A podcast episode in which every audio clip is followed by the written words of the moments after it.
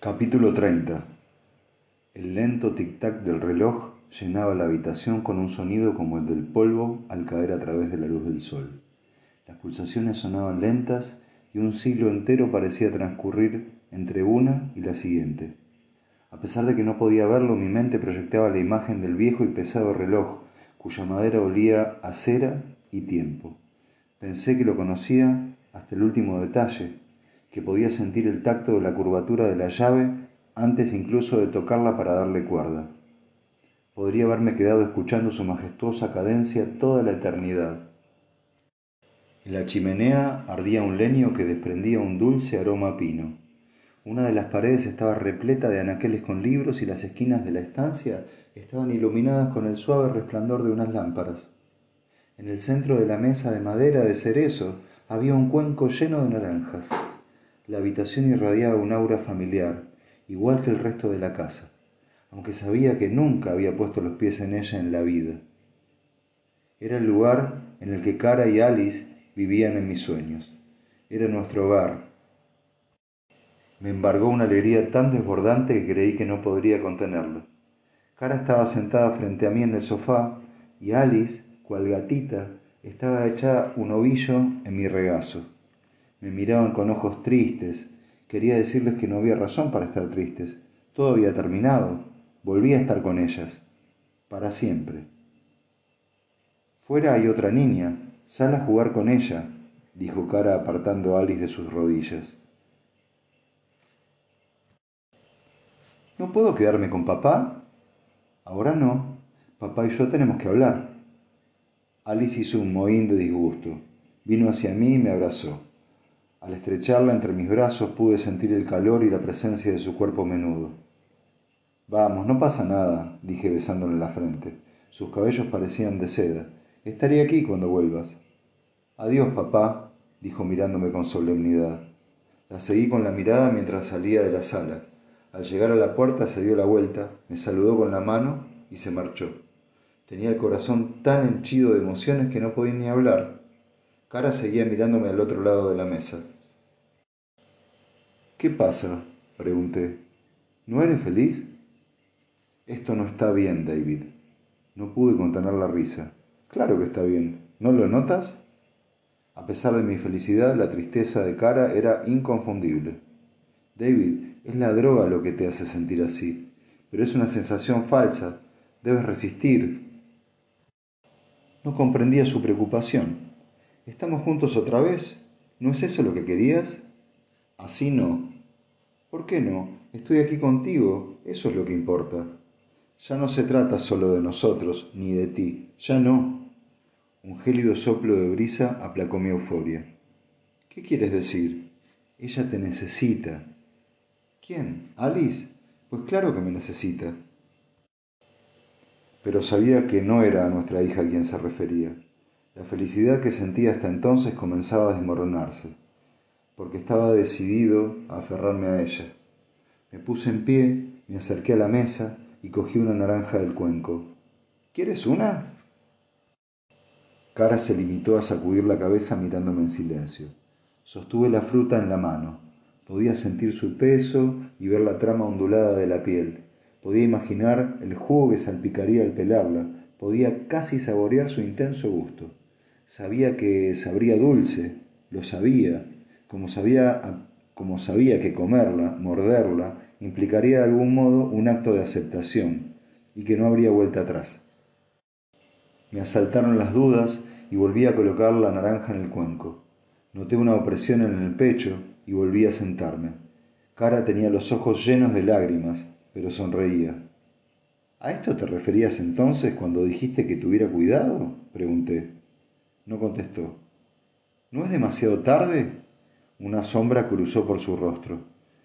Tal vez. No falta mucho. Sentí un nudo en la garganta. ¿Y qué pasa contigo y Alice? Nosotros estamos muy bien, dijo con una sonrisa llena de candor. No tienes que preocuparte por nosotras. No voy a volver a verte, ¿verdad? Ella lloraba en silencio, pero sin perder la sonrisa. No es necesario, ya no. Las lágrimas empezaron a resbalar también por mis mejillas. Te quiero, dije. Lo sé. Vino hacia mí y me abrazó. Hundí la cabeza en sus cabellos por última vez y respiré su perfume. No quería soltarla, pero tenía que hacerlo. Cuídate, David, dijo.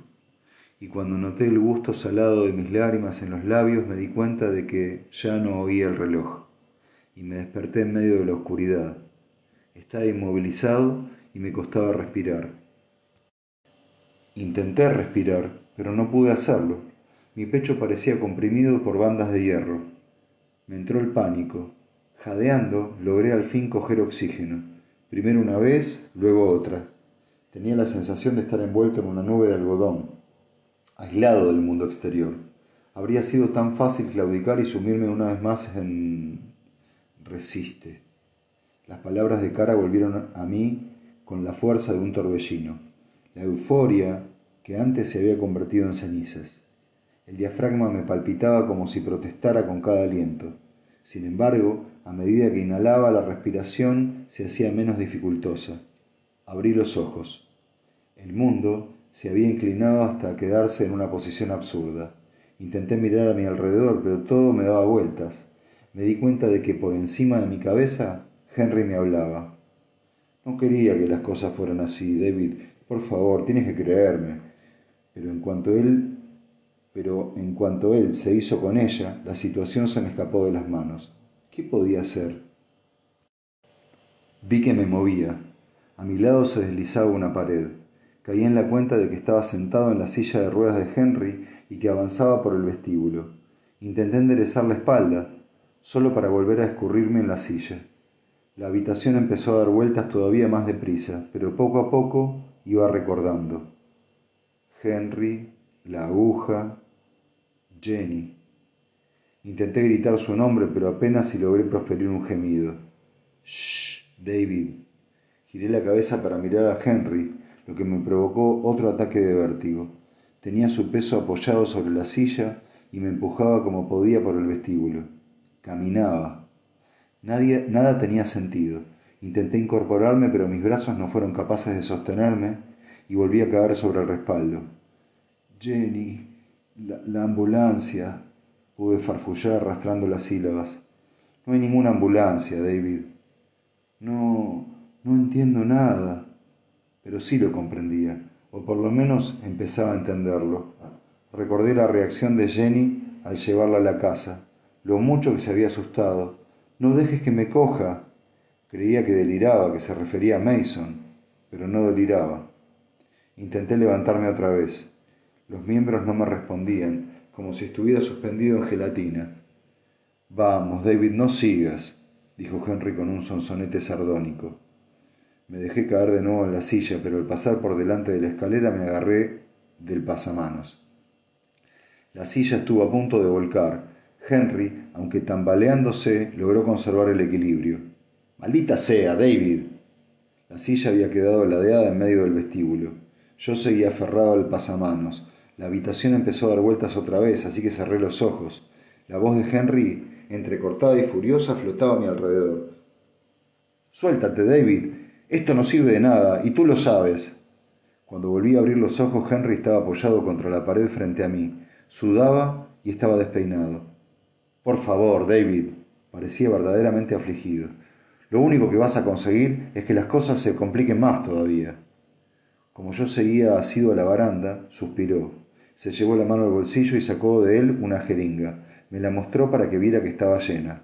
Aquí hay diamorfina, suficiente para tumbar a un caballo. Preferiría no tener que administrarte más, porque sabes tan bien como yo qué pasaría entonces. Pero si me obligas tendré que hacerlo. Mi mente se tomó su tiempo para procesar la información. La diamorfina es un analgésico, un derivado de la heroína, que puede provocar alucinaciones y hasta inducir el coma. Esa había sido la droga elegida por Harold Shipman para sumir a sus pacientes en un sueño del que nunca despertarían.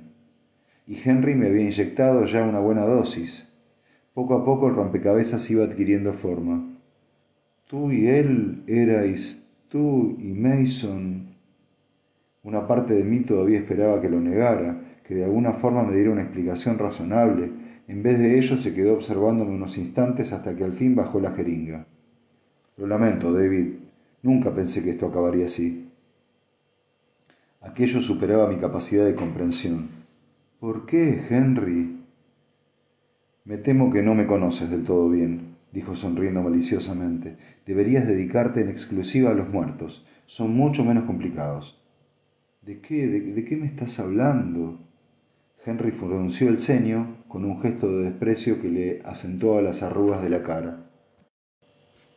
¿Crees que me he divertido haciéndome el tullido? ¿Encerrado en este agujero? ¿Soportando la condescendencia de esos, de esos animales?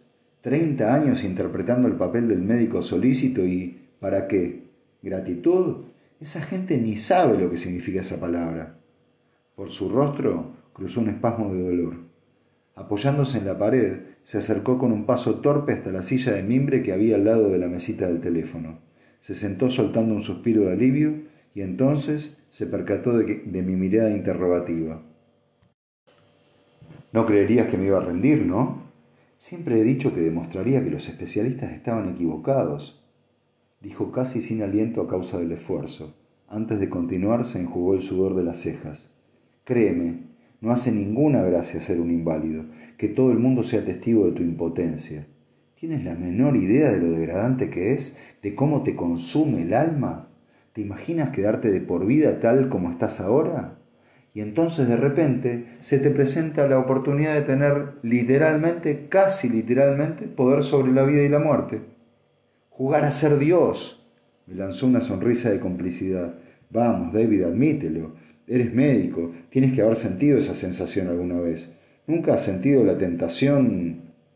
Tú, tú las mataste. De pronto parecía ofendido ante mi acusación. Yo nunca les puse un dedo encima. Fue Mason, no yo. Yo únicamente le soltaba las bridas. Deseaba cerrar los ojos y que todo terminara. Solo al pensar en Jenny y en lo que pudiera haberle hecho, reuní fuerzas para seguir resistiendo. No obstante, por más que deseara saber qué había sido de ella, no estaba en condiciones ni de ayudarla ni de ayudarme a mí mismo.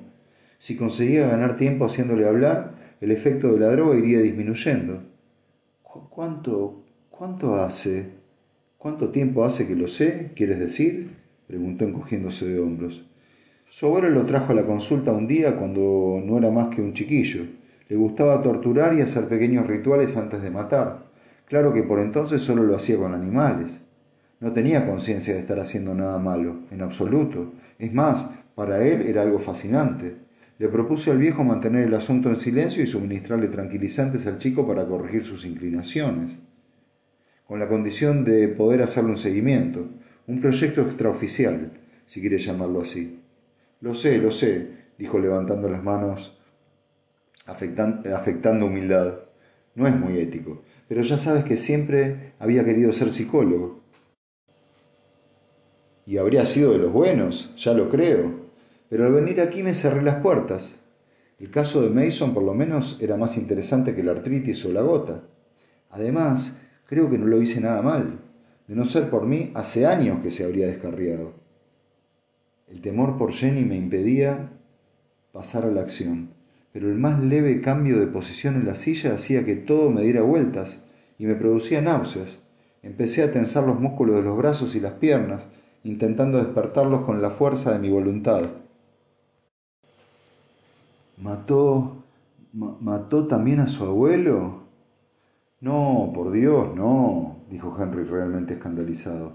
Adoraba al viejo. No, murió por causas naturales, del corazón, me imagino. Lo que pasó fue que una vez muerto el viejo George, nadie podía asegurarse de que Mason se tomara la medicación. Dejé de visitarlo como profesional hace varios años. Lo creas o no, después de un tiempo oyendo descripciones de mutilaciones animales, uno acaba por aburrirse. Me aseguraba de que el viejo George siempre tuviera tranquilizantes a mano, pero aparte de eso me temo que perdí el interés. Hasta que una noche se presentó en la puerta de casa diciendo que había encerrado a Sally Palmer en el antiguo taller de su abuelo. En ese momento se le escapó la risa. Resulta que le había echado el ojo encima a la muchacha uno o dos años atrás, cuando ella los había contratado para que le arreglasen un poco el jardín. La cosa no supuso un problema mientras tomaba tranquilizantes, pero cuando los dejó volvieron a aflorar los instintos. Empezó a acosarla, Seguramente ni él mismo tenía muy claro qué se proponía, pero una noche el perro de Sally lo vio y empezó a armar jaleo. Mason le cortó el cuello y a la chica le dio una paliza para hacerla callar y se la llevó.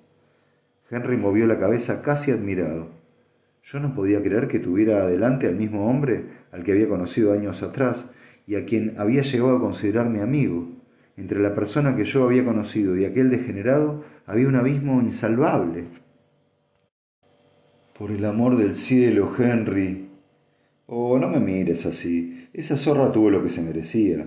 La famosilla de Manham, la que se mezcla con los palurdos del pueblo cuando no anda pavoneándose por Londres o vete a saber qué. Una furcia perdonavidas. Dios sabe que no podía mirarla sin acordarme de Diana. La mención de su esposa muerta me cogió por sorpresa y Henry se dio cuenta de mi confusión. Oh, no me refiero físicamente, añadió irritado. Diana tenía mucha más clase, tengo que admitirlo, pero en otros aspectos eran tal para cual, créeme. Ambas igual de arrogantes, como si, como si se creyeran mejores que los demás, muy propio de las mujeres. Todas terminan siendo iguales, te exprimen y luego se burlan de ti. Pero tú la querías a Diana. Diana era una puta, rugió, una jodida puta. Tenía el rostro retorcido en una mueca que lo hacía irreconocible. Me pregunté cómo una amargura tan inconada podía haberme pasado inadvertida durante tanto tiempo. Janis había insinuado más de una vez que su matrimonio no había sido feliz, pero yo lo había interpretado como celos. Me había equivocado. Lo di todo por ella, espetó Henry. ¿Quieres saber por qué me dediqué a la medicina general en vez de la psicología? Porque se quedó embarazada, así que tuve que buscar empleo. ¿Y sabes lo más divertido? Que tenía tanta prisa por conseguirlo que ni siquiera terminé mi formación. Aquella confesión parecía producirle un placer morboso. Así es, ni siquiera soy un médico cualificado. ¿Crees que me he quedado en este pueblo de mala muerte por propia voluntad? Si decidí quedarme aquí fue porque el viejo borracho que llevaba la consulta andaba demasiado ocupado como para comprobar mi documentación, confesó riendo amargamente. No creas que no me pareció irónico cuando supe que también tú me habías mentido. La diferencia entre nosotros es que yo estaba atrapado. No podía marcharme ni buscar otro puesto sin correr el riesgo de que me descubrieran. ¿Todavía te extraña que odie este maldito lugar? Para mí Manham ha sido una prisión. Me miró enarcando una ceja, una macabra parodia del Henry al que creía haber conocido. ¿Y tú crees que la adorable Diana me apoyó o no? Todo era culpa mía, también el aborto, y que ya no pudiera tener hijos, y que se follara a otros hombres.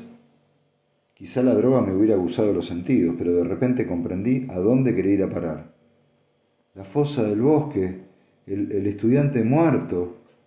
Henry se interrumpió en seco. De pronto parecía cansado. Dios bendito, cuando lo encontraron después de todos esos años, dijo sacudiendo la cabeza ante el recuerdo. Sí, era uno de los amantes de Diana. Por entonces creía que podía soportarlo todo, pero ese chico no era un paleto como los demás. Era inteligente, guapo y jodidamente joven. Tenía toda la vida por delante, un futuro frente a él. ¿Y qué tenía yo? Por eso lo mataste. Fue sin querer. Fui al lugar donde acampaba y le ofrecí dinero para que se marchase, pero no quiso aceptarlo. El muy tontina se creía que la relación iba en serio. Como es natural, quise dejarle en claro que Diana era una zorrilla ligera de cascos. Entonces discutimos y una cosa llegó a la otra. Henry se encogió de hombros, como declinando toda responsabilidad. Todo el mundo dio por hecho que había hecho los bártulos y se había marchado, incluso Diana. Sustitutos no le iban a faltar, esa era su filosofía. Nada cambió. Seguí siendo el cornudo del pueblo, el reír de Manham.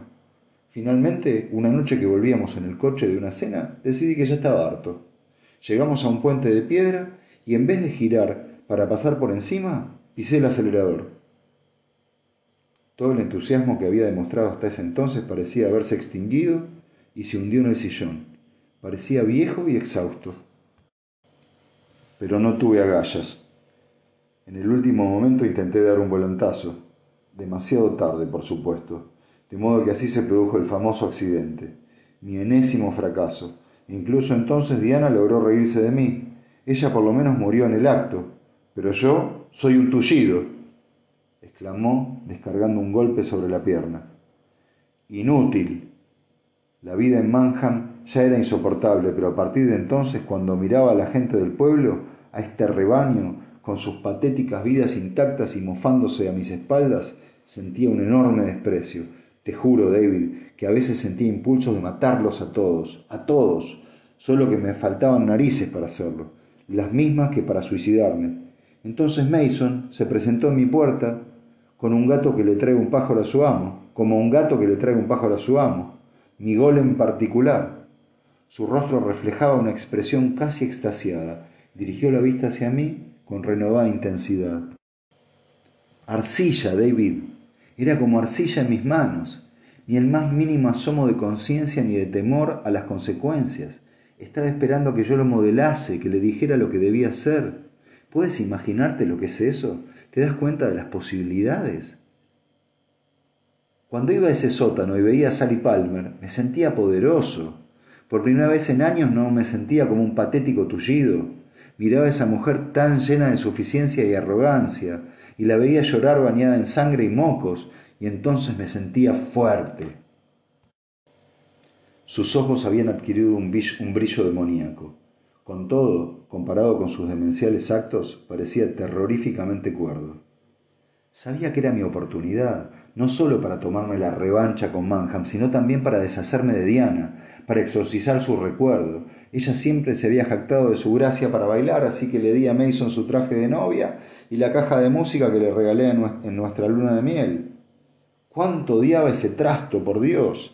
Cuando se arreglaba para ir a ver a alguien,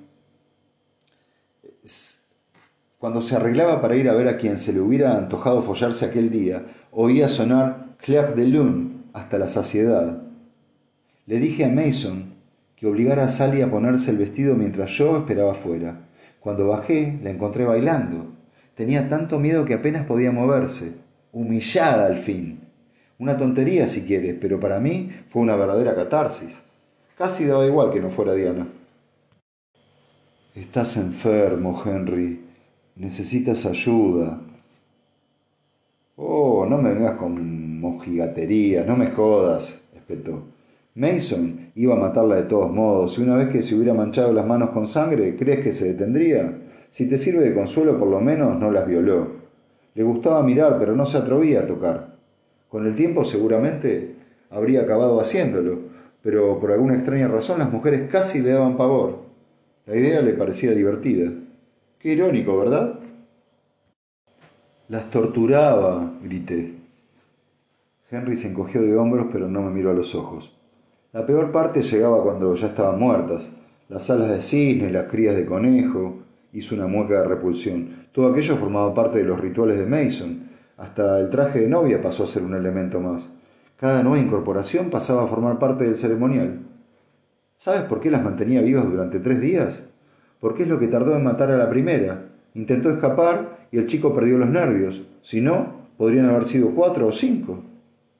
Así que por eso Sally Palmer había recibido una paliza y Lynn Midcalf no.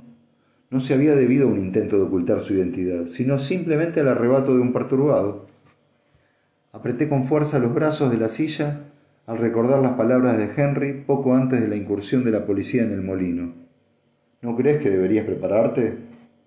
Él sabía que iban al lugar equivocado, sabía lo que iba a ocurrirle a Jenny. De haber podido, lo habría matado allí mismo. ¿Por qué, Jenny? mascullé. ¿Por qué a ella? Por lo mismo que Lynn Mitcalf, dijo intentando parecer indiferente pero sin conseguirlo. Mason le había echado el ojo encima. Mientes. Muy bien, me sentía traicionado, gritó. Te consideraba un hijo. Tú eras la única persona decente en este jodido pueblo y entonces vas y la conoces. Sabía que era, que era cuestión de tiempo de que te marcharas y emprendieras una nueva vida y eso me hacía sentir un puto carcamán. Por eso, cuando me dijiste que habías estado ayudando a la policía y revolviendo mis espaldas, me, me puse... cayó. Despacio, para no llamar su atención, intenté cambiar de posición en la silla, procurando no hacer caso de la habitación, que se volvía a ondular y a dar vueltas en torno a mí. Aunque jamás quise hacerte daño, David, insistió. ¿Recuerdas la noche en que Mason vino por más cloroformo? ¿La noche del robo? Yo estaba en el estudio cuando tú estuviste a punto de entrar, pero te juro que no sabía que había, que había intentado acuchillarte. Me di cuenta luego, cuando creíste que yo acababa de asomarme al vestíbulo. ¿Y recuerdas la mañana siguiente cuando me sorprendiste intentando subirme al bote? Su mirada transmitía a la vez remordimiento y orgullo. No estaba intentando subir, estaba saliendo. Pensándolo bien, la cosa era evidente. Tanto la casa de Henry como la de Mason estaban al borde del lago, y a menos que se tuvieran motivos de sospecha, difícilmente iba a fijarse nadie en un pequeño bote que cruza las aguas en silencio.